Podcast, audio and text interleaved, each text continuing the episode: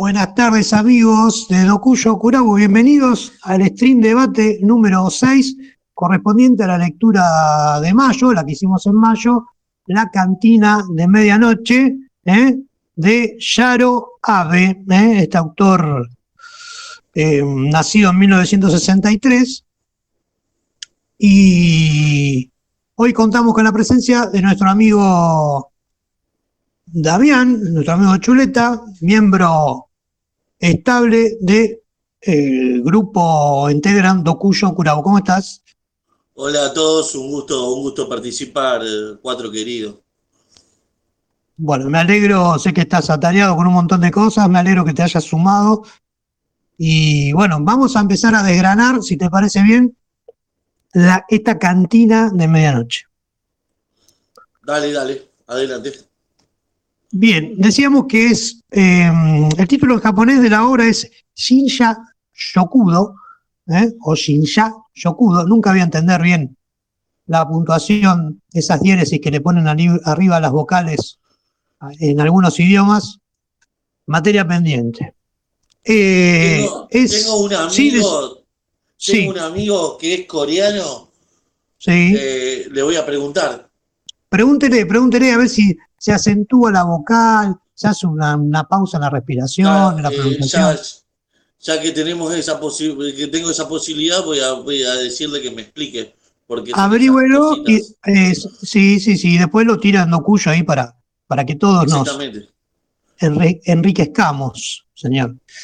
Bien. Así es. Prosigo, prosigo. El autor, Yaro Abe, les dije que nació en 1963 en Kochi, eh, Japón. Kochi es una prefectura más bien de tipo rural, con muchas montañas y mucho paisaje verde, mucha área rural, en contrapartida a otras, prefecturas mucho más urbanizadas de, Japón, ¿no?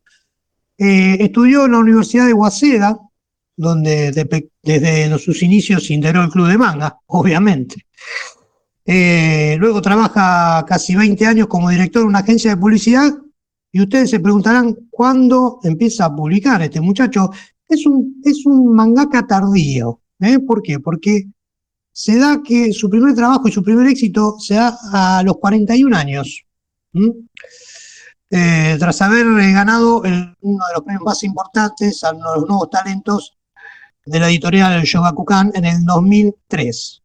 Eh, tiene otras obras publicadas, de las cuales de una no pude obtener información alguna, no conseguí nada, y de la otra sí. Una se llama Tensai Tachi no Kaioyen, que no sé de qué se trata porque la verdad busqué información en inglés, busqué información en español y no conseguí nada. Y la otra, Yamamoto Mimikaki Ten, eh, es, una, es una obra compuesta por un solo tomo y nueve capítulos, publicada en el 2010, y donde habla de un protagonista que está ingresando a la pubertad, que consigue su primer trabajo y que a raíz de una serie de hechos puntuales ve cómo se va desarrollando eh, su vida toda, ¿no? El paso por la adolescencia, la adultez, un slice of time o, slice, o, recuentos de la vida sería dentro de los géneros de la demografía manga, ¿no? Bien. Puede ser que, puede ser que el autor siempre navegue entre historias comunes. Y yo creería que sí, yo creería que sí porque, por ejemplo, de la, obra que yo... ¿no? Sí, sí, de la obra que yo conseguí información, ahí vemos que son, es un slice of life, que son recuentos de la vida, o sea, son hechos cotidianos, digamos, ¿no? Y la otra obra, que no conseguí información, es como un recopilatorio donde hay varios autores y, él colabora con algunas historias, así que no sé muy bien por dónde va esa, otra obra, pero de los dos trabajos más conocidos eh, hablan de hechos cotidianos, como por ejemplo este que vamos a hablar ahora, La cantina de medianoche, ¿eh? este manga que habla de una cantina que abre en un, en un horario extraño, de 0 horas a 7 de la mañana, y eso hace que sea concurrida por una fauna de comensales muy, pero muy interesante, que a, la postre me parece que son eh, el alma de, de, la historia, ¿no? No sé qué pensás vos. Sí, a mí, a mí lo que me pareció de que, de que la historia navega entre lo cotidiano y también lo oscuro, porque te cuenta precisamente eso, de que no por el simplemente hecho de estar contándote la historia de una cantina que encima ni siquiera tiene un desenlace o nada, porque la historia no es que, que mm, va cambiando, sino que te va contando pequeñas historias. Em, o sea, la, historia no tiene una continuidad. Entonces, a priori vos pensás de que tal vez te aburras o tal vez em, sea algo muy monótono y, no, no tenga mucho sentido contar, pero claro, al ser en este horario tan extraño, y, te encontrás con un montón de personajes muchas veces simples, pero también muchas veces oscuros, demasiados oscuros, con vidas oscuras que son completamente atrapantes.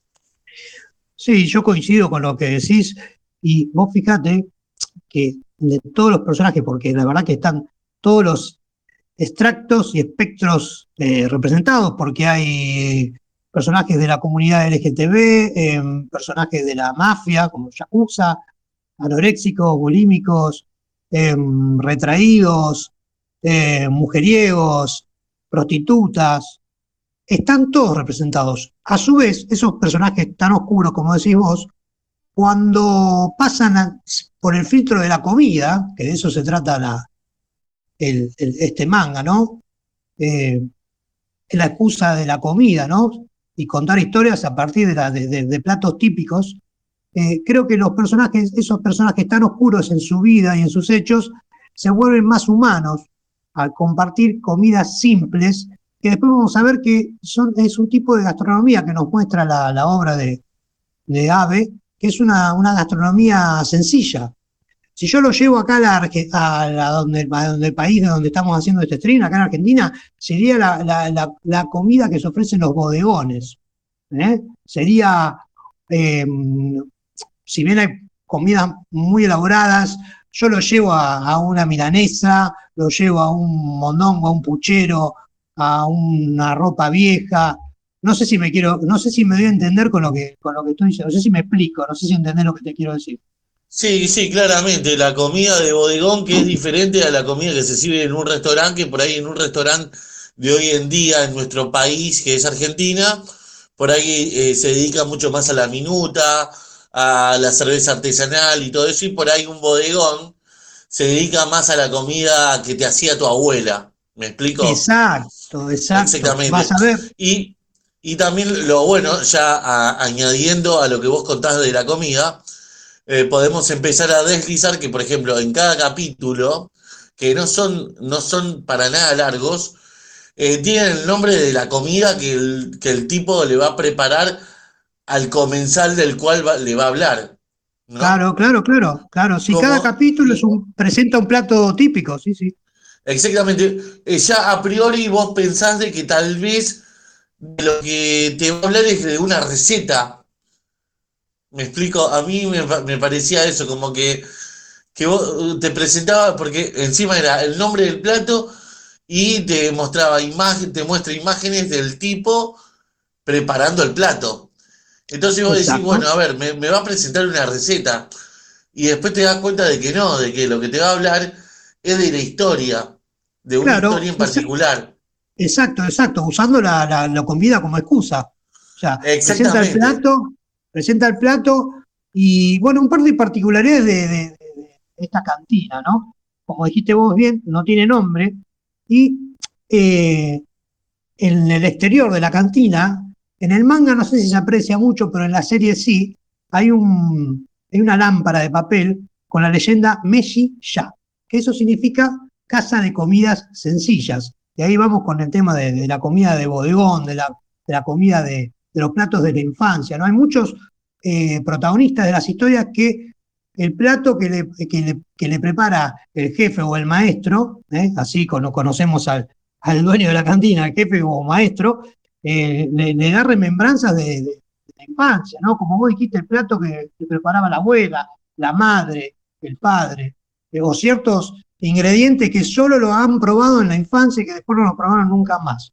Otra particularidad de la cantina, yo pues tengo acá eh, toda una parafernaria de papelitos que me sirven de apuntes. Em, por ejemplo, que en el menú la mayoría de las comidas incluían un, caldo de cerdo al principio y además, con respecto a la, a la, a la bebida, solo estaban permitidas o tres vasos de la bebida o tres botellas. ¿Eh? Eso es lo mismo en el manga que en la serie. ¿sí? Y después, la cantina es un tipo de cantina que en Japón se conoce como izakaya. ¿eh? Es un lugar donde se come y se bebe, un lugar pequeño, ¿eh? y se, come y se bebe sentado, sentado. A diferencia de otro tipo de cantina que puede ser la tachinomiya, que es un bar donde se expenden licores o bebidas alcohólicas y se bebe de pie, muy de como el bar, como la pizzería de parado de, de nuestra capital federal en Buenos Aires, ¿no? Claro, em, yo lo asocié em, el tema de las tres copas o las tres botellas eh, con el tema del horario. Eh, ¿Por qué? Porque al ser un horario tal vez tan nocivo, es proclive a que se, se metan muchos borrachos. Entonces yo lo asocié con eso, para que no se le metan tantos borrachos, ¿me entendés? Solamente te sirven tres copas o tres botellas dependiendo de la cantidad de comensales, y eso evita de que el, comensal no se, no se emborrache. Claro, tenés razón, yo no lo, había pensado. Yo lo asocié con eso. Yo lo asocié muy con bien, eso. Muy bien pensado, señor. Me saco el sombrero que no tengo, me saco los lentes que tengo. Eh, excelente eh, la deducción. Sencilla, pero al pie, perfecto, señor, claro. ¿Para qué te va a dar alcohol? me, me, destruís la cantina a las 4 de la mañana. ¿Sabes por qué? Eh, eh, a mí me gustó mucho este, este manga, porque vos, vos que me conocés, eh, sabés, que sabés que trabajo en horarios nocivos. O sea, yo, yo, soy un poco, yo me sentí un poco él, ¿me explico? yo trabajo, trabajo en un bar y muchas veces me pasa de que eh, hay clientes de, alrededor que me cuenta, eh, tengo problemas con las drogas, o que me comenta, me enteré que mi mujer me engaña, o que me cuenta, eh, me enteré que mi marido anda con un tipo, o historias así, es muy común en mi local. Y me sentí muy identificado por eso. Y con el tema del alcohol, a mí me pasa muy seguido de que cada dos por tres tengo que sacar algún borracho del local. Entonces, por eso la asociación no fue muy difícil de hacer, en mi caso. Bien, eh, volviendo al tema de, lo que te cuentan tus clientes y acá en la cantina que pasa lo mismo, es, son eh, historias eh, muy costumbristas, son relatos cotidianos de todos los días, y vos fíjate que si bien está ambientado en una sociedad muy distinta a la nuestra, como la sociedad japonesa, eh, las historias son tan comunes que enseguida uno se siente identificado. Fíjate lo que te pasó a vos, o también lo que me pasó a mí. A mí es un, manga que me gustó mucho, más allá de ciertas cuestiones que ahora vamos a hablar, que es el tema de, la ausencia de un marco, de, una historia atrás y todo eso, ¿no? Pero más allá de eso, yo creo que esa simpleza en las historias, esa, esa, es, eso, esa, eso cotidiano que tienen las historias hace que la historia pase a ser universal. Además, el dueño de la cantina termina siendo como una especie de consejero tácito, ¿no?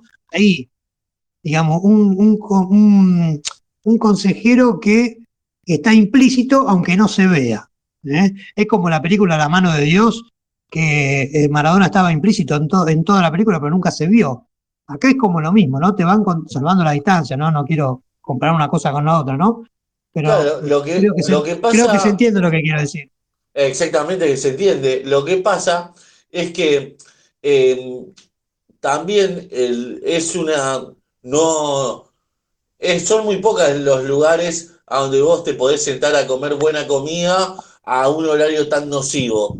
Entonces, por ejemplo, una stripper ¿me entendés? Que termina de trabajar a las 5 de la mañana, eh, por ahí sale con hambre y el único lugar donde puede comer es ahí. Entonces, al encontrar un punto común a donde poder ir a, a, cenar o a comer siempre, entonces uno se hace como amigo del ambiente, ¿me explico?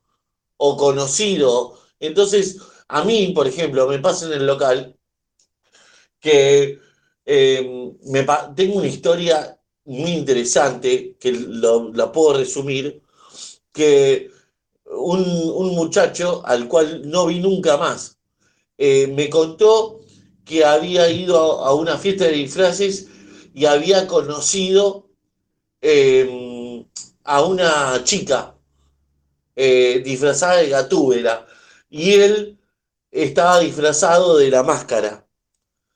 Em, ¿Qué pasa? Al otro día vuelve de la fiesta excitado a contarme de que había conocido a Gatúbela y, y bueno, eh, y, que, la, que estaba, este, era muy linda y, nada, empezaron a salir, eh, yo la conocía a la chica y a los tres meses deciden emprender un viaje para ir a conocer al padre de la chica, creo. Eh, iba él, la chica, él manejando, la chica y la madre de la chica. Y resulta que em, no lo veo más después. O sea, yo estaba esperando que vuelva para contarme cómo le había ido en el viaje. Para ver la definición. Claro, para ver cómo, qué, le había parecido al padre y todo. Exacto, exacto. Y resulta que lo veo, lo encuentro eh, de mal humor eh, un día por la calle, todo pelado. Y me, me abraza y, le digo, ¿cómo andás? ¿Todo bien? ¿Qué tal Gatúbela? Y me dice, mira, me muestra en la cabeza y tenía una cicatriz. Uh. ¿Me entendés? Y me dice de que él yendo por la autopista había tenido un accidente automovilístico, volcó, se murió la chica, se murió la madre de la chica, y él uh. quedó como en coma como un mes y después salió del coma y se enteró de todo lo que había pasado. Y que bueno, y que no, nada, estaba viendo cómo podía reconstruir su vida porque estaba realmente muy mal. Y después no lo vi nunca más. Bueno, esto me llevó a eso, me llevó a todos esos momentos, historias como esta. Tengo dos millones para contarte. Y sí, porque justamente por el tipo de trabajo que tenés, Exactamente, exactamente. Así que, eh, ¿cómo es? Eh, escúchame. Eh, sí. Termina, termina, sí, sí, termina. No, no, es que no tengo mucho más. Es eso la bueno, historia. Bueno, bueno. antes de pasar, a, de pasar a hablar del trazo, quisiera que, comentemos algo de lo que venimos hablando durante todo, todo el mes de, de, mayo y parte de junio, cuando terminamos de leer los tres tomos impuestos por Dokuyo. Em, sé que vos no terminaste el tercer tomo y a, eso quería llegar. El tema de, la rutina, de lo rutinario, de lo monótono del manga, ¿no? Y bueno, son historias que no están interconectadas, ¿no? Que no, no va una historia por atrás, no hay un marco, digamos, no hay una trama que vaya comandando la cosa. Nosotros lo único sabemos que hay una cantina que no tiene nombre, con un dueño que no tiene nombre, que abre de, de 0 a 7 de la mañana, que los personajes son muy variopintos, que algunos personajes vuelven a salir, son recurrentes en la historia, pero que no tienen ninguna conexión, ninguna historia con otra, salvo honradísimas excepciones. También sabemos que eh, el menú es muy escueto, pero que el jefe o maestro está dispuesto a cocinar lo que el comensal le pida en el momento si dispone de los ingredientes. Incluso ha pasado en algunas historias que los propios comensales se traen los ingredientes. Eso me pareció bastante, bastante peculiar. Con respecto a que no hay una trama de fondo, a nosotros por ahí, que es lo que llegamos a la conclusión en Dokuyo, es que nos jugó una mala pasada haberlo leído todo en un solo saco. Digamos, esto está pensado para ir como historias aisladas, irlo leyendo una, una, leyendo una, una historia por semana, como originalmente eh, fue publicado el manga, ¿no es cierto? No sé qué pensar. Claro, había, había un, un, integrante de Dokuyo eh, que dio, hizo una reseña exquisita. Sí, fantástico. Eh, fue el que a mí me explicó, porque yo expresé eso, que me, no, no, lo pude terminar porque me, se me hacía muy pesado, y me explicó de que estaba de que esto estaba pensado para otra cosa, eh, no para estar todos juntos en un tomo. claro, Entonces, ahí fue cuando entendí y dije, claro, si yo hubiese leído esto, una de estas historias chiquititas, por día o por semana, hubiese tenido otro, otro, otro fin en mi cabeza, ¿no? Porque no funciona todo junto, funciona en pequeñas dosis. Exacto.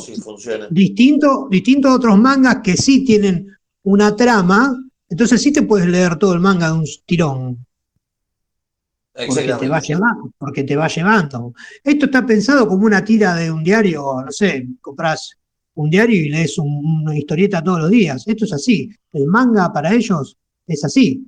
Se, se imprime en un papel muy berreta, vale dos mangos, eh, es, muy común que no lo terminen de leer, que lo empiecen leyendo en un metro y en el otro metro lo dejan arriba del asiento, bajan y compran el mismo manga que ya lo habían, se lo olvidaron en el, en el tren, eh, eh, y está pensado, no está pensado serializado, o sea, está pensado para, para, para leerlo en publicaciones semanales. Todos los mangas son así, la mayoría. Y después cuando, realmente, realmente eh, llama la atención de mucha gente, hay una editorial que dice, bueno muchachos, vamos a hacer un tomo común, que es una recopilación en un tomo de varios números.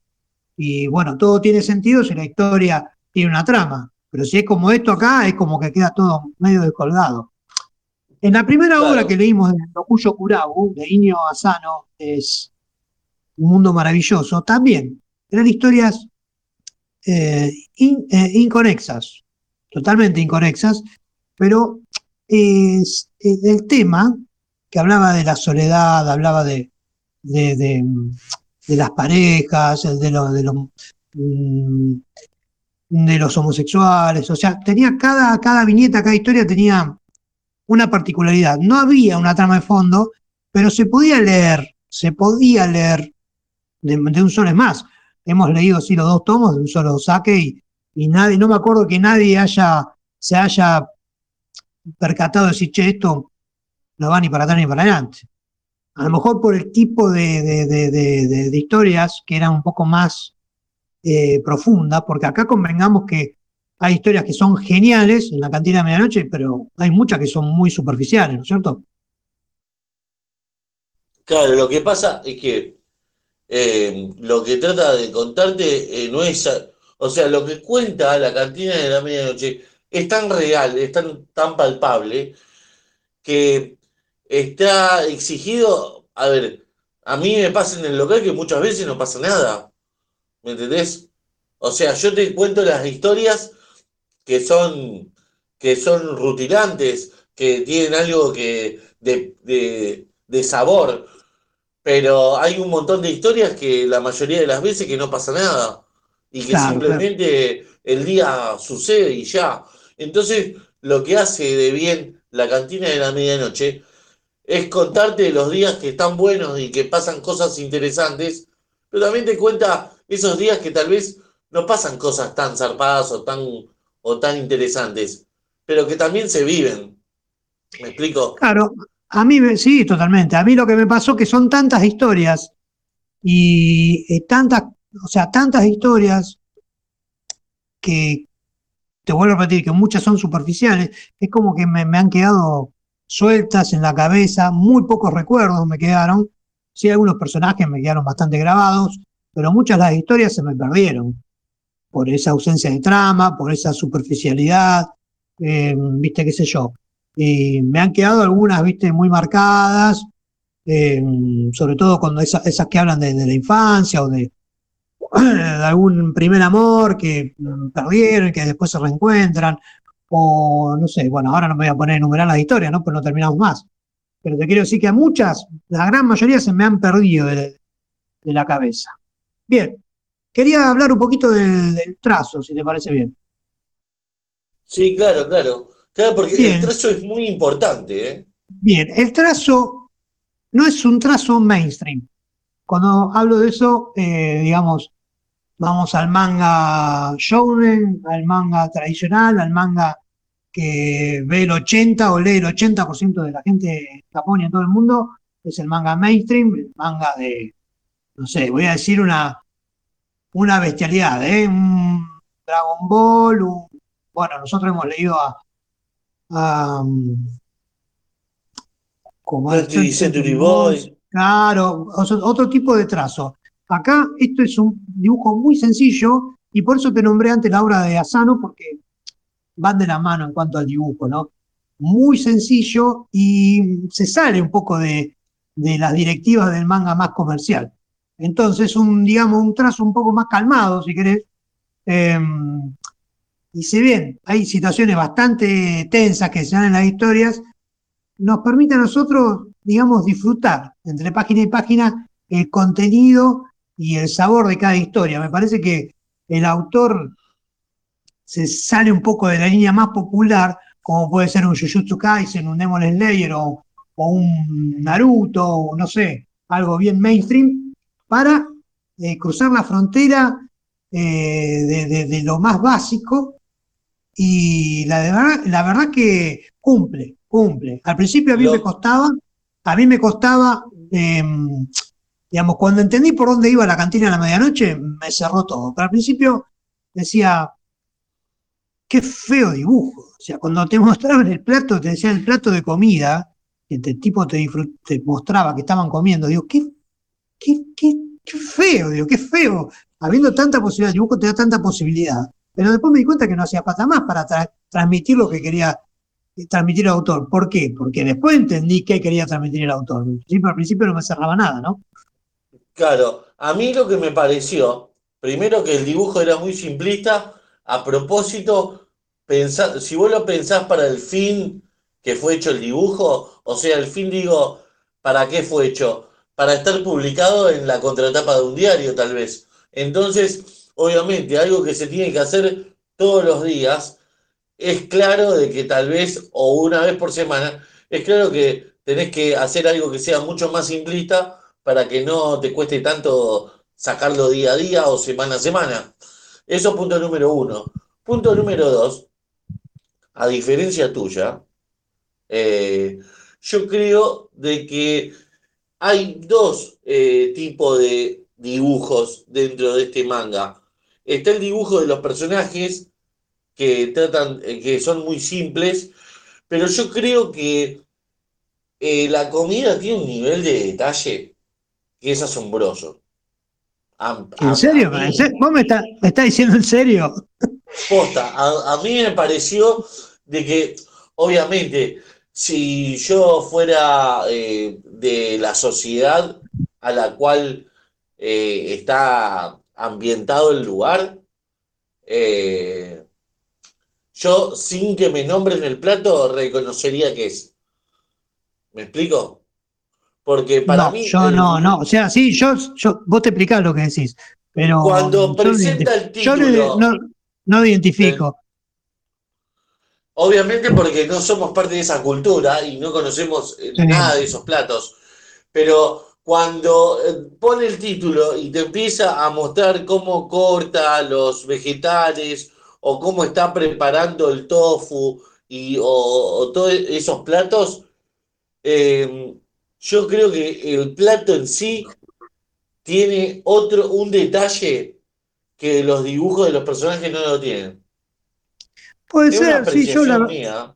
Sí, está bien, por eso puede ser, tu apreciación, la, respeto como tal. A mí no me parece porque a mí lo que me enriquece mucho es lo que va diciendo el tipo de cada plato o lo que dice un comensal, tal, no sé, el plato tal preparado con unas algas que se consiguen solamente en la región de tal lado y que son, eso me gusta a mí, ¿me entendés?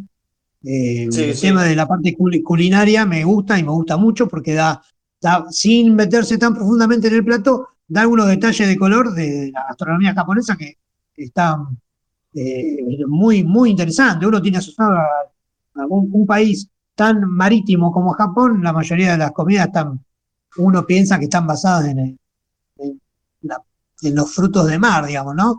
Y bueno, vemos que la, parte gastronómica es muy amplia y muy rica, y eh, eso sí me gusta el autor. Cuando complementa el dibujo del plato, que si bien es simple, que a mí no me gusta, con la descripción del plato o de cómo la prepara o de dónde vienen los ingredientes, eso sí, me gusta y me gusta mucho. Claro, y, está muy bueno cómo asocia eh, las historias de vida con los platos. O sea que. Sí, totalmente. Como, como que este plato eh, fue parte de la resolución de algún problema, tal vez. Sí, sí, Porque bueno, el plato, sí. Por lo que el plato en sí transmite, ¿no? Bueno, claro, porque él, o sea, por ejemplo, el, uno de los personajes que más me quedaron en la cabeza a mí fue, es el del Yakuza. Eh, Yakuza, que aparece uno de los primeros que aparece, eh, él gusta comer unas salchichas pulpo. Y bueno, él explica por qué. Y no lo explica al principio, lo explica en la mitad del segundo tomo, por qué el Yakuza eh, disfruta tanto comer esas salchichas pulpo. Hay toda una explicación, un desarrollo por qué, eh, por qué se da esa, esa, simpatía por ese plato, y eso está, eso está buenísimo. Eso está buenísimo. No, es, eh, yo te digo, creo que de, lo que vamos de Dokuyo hasta ahora, sacando sí. 20 Century Boys, que es una cosa magnánima, eh, creo que este es, lo mejor que leímos, o el que más disfruté. Y a pesar de que no lo terminé. Bueno, yo te puedo decir que yo te puedo decir que hasta que empecé a leer Las montañas de la locura, me pasaba, pensaba lo mismo que vos. Y cuando empecé a leer Las montañas de la locura, que es la lectura que estamos en Dokuyo leyendo en junio, eh, de Goutanabe, esta adaptación que hace del relato de Lovecraft, la verdad que me tiene impactado. La historia es vieja, archiconocida, ¿no? Pero bueno, ahí, va, la, calidad del trazo es, es fantástica, fantástica. Yo creo que es de lo mejor en trazo, de lo mejor que hemos leído en, en Dokuyo. Vamos a hablar un poquito de la serie, si te parece, para ir dando un, círculo final a esto. Dale, dale. Bien. Em, la serie em, tiene dos temporadas. Sí, sí, para ahora te voy a explicar porque nosotros acá vemos una cosa que no corresponde, digamos, con el número de temporadas. Y ahora te voy a explicar por qué. Ah, eh, la primera temporada se, adaptó de una, de una live action, ¿eh? de 10 episodios con el nombre de Midnight Diner, ¿eh? sería cena de medianoche, ¿no? Sería. Aunque diner tiene varias acepciones en inglés, ¿no? Pues diner puede ser un, lugar para cenar, y, Hay una segunda temporada en el 2011, una tercera en el 2014, una película live action en el 2015, una cuarta temporada, y ahí viene el kit de la cuestión, eh, realizada en colaboración con BMS y Netflix, que esa, y Netflix, perdón, esa cuarta temporada es la que se emitió en Japón y acá la vimos como la primera temporada. O sea, la primera temporada que vemos acá en Netflix fuera de Japón corresponde a la cuarta japonesa. ¿Me ah, explico? qué locura. Qué locura. Es una locura, que en definitiva, en definitiva, o sea, como no tiene trama, no hace nada. O sea, no, o sea, no, no repercute. O sea, bueno, es que te estás perdiendo el meollo, por qué la cantina se llama así, no, en ningún momento se cuenta nada. Son todas historias, son o sea, lo, malo de esto es que hay cosas que no vamos a ver si no vivimos en Japón, porque es producto exclusivo para Netflix Japón, las primeras tres temporadas. A partir de la cuarta, que en Japón es la cuarta, acá pasa a ser la primera. La quinta temporada en Japón, acá ya es la segunda. ¿Sí?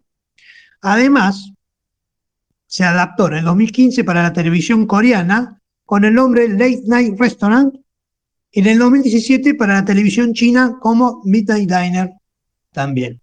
¿Sí? Eso es el dato de color de, con respecto a la serie. la verdad que me dejaste sorprendido porque no pensaba que podían llegar a hacer ese tipo de locuras. Tampoco me imaginaba una película. Y yo creo que tal vez una película funcionaría muy bien. No la, no la pudiste ver, ¿no es cierto? Exacto. No, no, no, no, no pude ver porque eso es exclusivo de, de Netflix Japón. Calculo que si uno busca lo, lo puede llegar. Claro, por eso. incluso uno podría entrar, podría entrar a Netflix con un VPN eh, no, asiático. Pero podrías, ir a, podrías ir a un videoclub a comprarla, digo.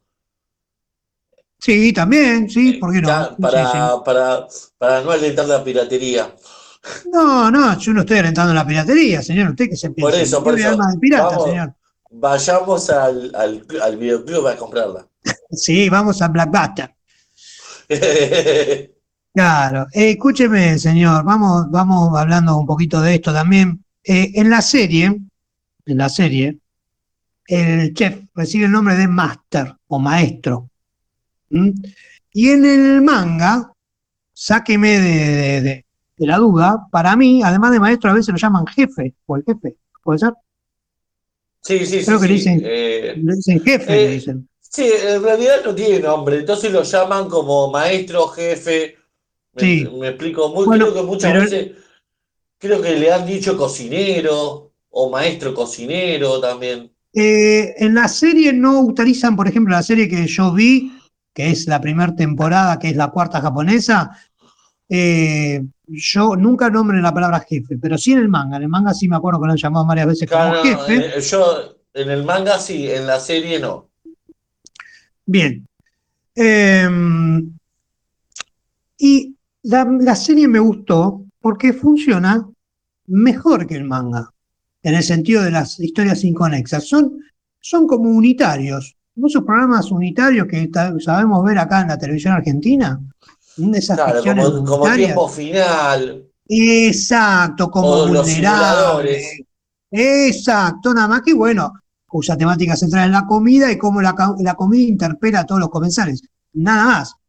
¿Está? Pero cada capítulo es una comida, un plato nuevo, un personaje nuevo. A diferencia del manga, prácticamente no vuelven a salir los nuevos personajes, ¿no? o sea, no vuelven a salir nuevamente Respecto al manga, sí, hay varios personajes recurrentes, como bien dijimos al principio, en la serie no se da eso, y creo incluso que hasta le juega a favor, porque en el manga, al volver a salir algunos personajes, vos decís, che, bueno, continúa la historia, no, no, nada que ver. Salen porque aparecieron ahí en un costadito. Acá, cada capítulo es un plato nuevo y un comensal nuevo.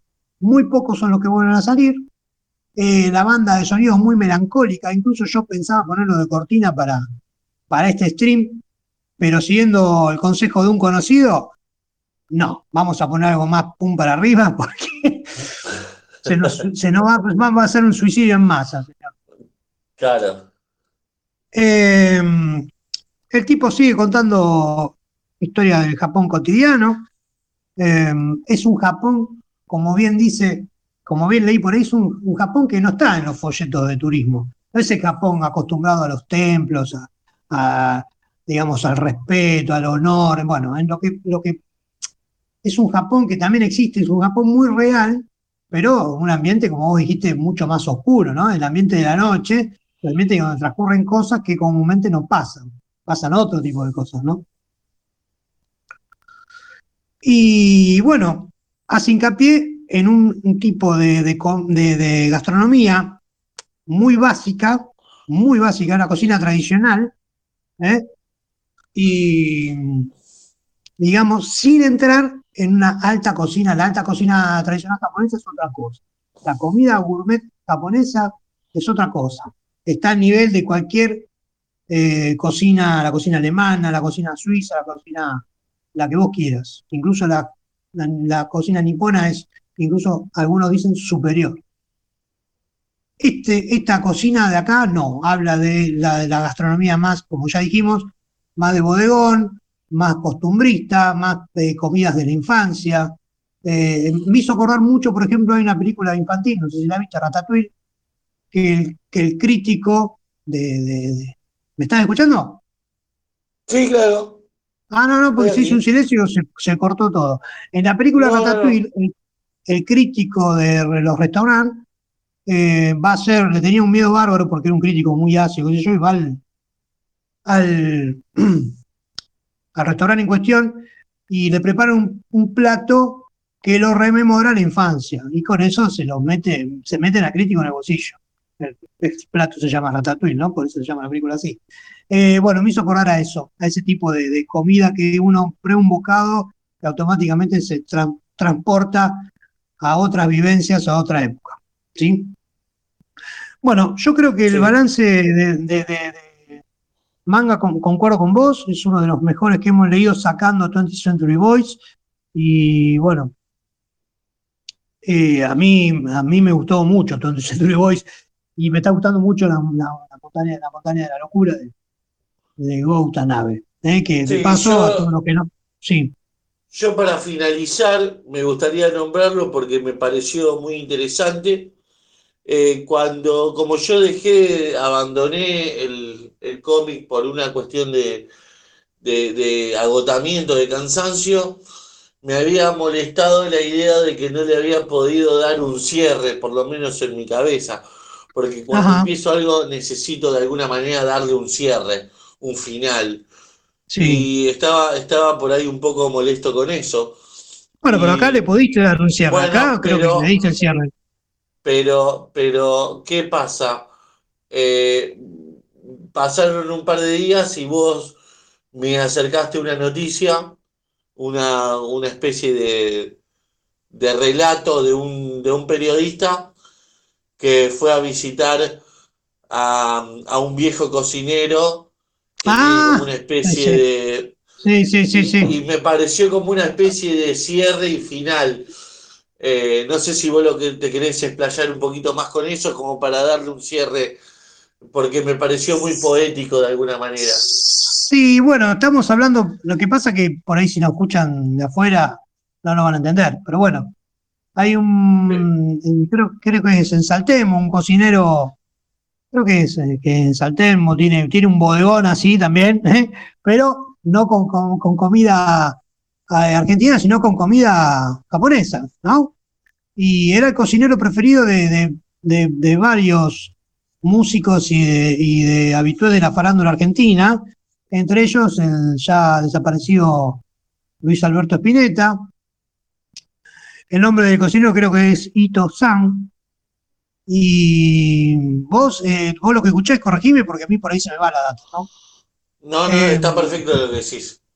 Bien, y le van a hacer una, le van a hacer una nota porque Itosan aparece en muchos discos del flaco de Pineta, de Luis Alberto, incluso él lo nombra y para él era el mejor cocinero del mundo. Y, y llevó a comer a un montón de gente y le hizo probar los platos de este tipo. Lo pintoresco de la nota es, es que es un tipo eh, muy enojado con la vida. Si, si, pueden encontrar la nota, creo que la nota es de página 12, no me acuerdo si es de página 12 o, o de ahora se me va de quién es la nota. Eh, pero el tipo es un tipo muy enojado con la vida y es como que eh, vino de Japón acá, ya enojado desde ya, ya vino enojado de Japón. No le gusta nada, todo le sale mal. Sí. Sí, a mí, a mí lo, que me, lo que me pareció muy interesante es que vos mm. me pasaste la nota como un dato de color sobre, por ahí sobre el flaco Espineta y sobre, mira qué loco, ¿no? Esta nota. Eh, no, o sea, no tiene ni principio ni tiene un buen final. No, no, no pero aparte. Lo que le pasó al periodista al querer entrevistar a una figura mínima que cuenta por ahí en algún tema del flaco Espineta. Y yo cuando lo empiezo a leer, inmediatamente lo empecé a relacionar con el, con el, con el manga, ¿eh? la cantina de la medianoche, y lo imaginé como si este Ito-san fuera ese, ese dueño de esa cantina, que en el, en el manga no tiene nombre, que acá se le da un nombre después de tanto, y nada, como que el final eh, de todo eso que nosotros leímos en la cantina de la medianoche, termina siendo ese, ¿no? O sea, en mi cabeza, en base a algo que fue totalmente aleatorio. Ahora, yo te digo, ¿no? Eh, vos fíjate que, bueno, volviendo al tema de la nota, el cronista, el reportero, no sabe por dónde entrarle al tipo. Nunca le pudo entrar, nunca se lo pudo meter en el bolsillo, nunca pudo andar por el camino del tipo. El tipo puso su camino durante toda la nota y terminó la nota echando, echándolo a todos y escuchando Symphony of Destruction de Megadeth. Así termina la nota. Porque Ito San eh, empieza la nota diciendo que Ito San es un fanático del, heavy metal por la música que tenía en un cassette grabado. Exactamente. Es más, creo que cuenta la nota que en un momento se corta la música y Ito San agarra y da vuelta el cassette. Así es, sí, una cosa, una cosa bizarra. Sí, a mí me encantaría eso, ir a un lugar así, qué sé yo. Me, parece muy interesante. Bueno, ahí, ahí salvando la distancia, ¿no? Eh, acá en la cantina de medianoche tiene muchas de esas cosas. Es una bizarreada de muchos aspectos. Claro. a mí lo que me gustó mucho de la nota también es que el tipo prepara un solo plato que es el que él quiere. Sí, exacto. Claro, que. Pero podemos, dice, no, no, no podemos comer, no, es esto. Argentino, argentino cagador. Argentino cagador. Todos los argentinos te cagan. Ahora es, mundial, es mundial. Es magnífico, es mundial. Son una nota que dura cinco minutos y te deja tanto, porque te deja tanto. Sí, sí, sí, sí. Que bueno, son esas cosas, viste, que uno hay que guardarlas para la posteridad, ¿cierto? Sí, sí, sí. Señor, vamos despidiendo, ¿le parece? ¿Vamos cerrando? Eh, vamos cerrando, querido. Vamos cerrando. Bien, señor. De, mi parte, un gusto que hayas compartido este, este debate con, conmigo. Ojalá la, gente lo escuche más tarde que temprano. Eh, esto es el Stream Debate número 6, ¿eh? donde debatimos la lectura de mayo en Dokuyo Kurabu, este club de lectura manga que funciona por Telegram. La lectura en cuestión de Yaro Ave, La Cantina de Medianoche. Leímos los primeros tres tomos de, creo que son cinco o seis, eh, y también hay serie, hay live action, los invito a investigar. Mi nombre es Damián, me encuentran como cuatro multitasking en Telegram, en Twitter, y a Dokuyo Kurabu lo encuentran en todas las plataformas de podcast más importantes, y también tenemos nuestro espacio en Goodreads, en Twitter, en List, y bueno, en todos los lugares importantes, señor. Un abrazo, gracias por haber compartido este, este momento conmigo. Sé que hiciste un hueco en todas tus actividades y te lo agradezco mucho. No pasa nada, cuatro queridos. Saben que a mí no me pueden encontrar en ningún lado. Y, y me gustó mucho eso más temprano que tarde. Eso está bueno, ¿eh? eso está bueno. me gustó mucho como título de podcast o algo así. Bueno, señor, no sumemos proyectos a la cabeza ya quemada de este servidor, de este servidor más que temprano ya que tarde, más temprano que tarde. ojo, ojo que, ojo que quizás sea la semilla de algo importante. Claro, y sí, sí. Todo es podría ser un, de algo. Podría ser un combo, habemos charla más temprano que tarde, ¿verdad? Claro, sí, hay, que pensarlo. Hay que, pensarlo. Hay, que masticar, hay que masticarlo, diría un conocido. Gente, nos despedimos. Gracias por escucharnos. Un abrazo para todos. Chao, chao.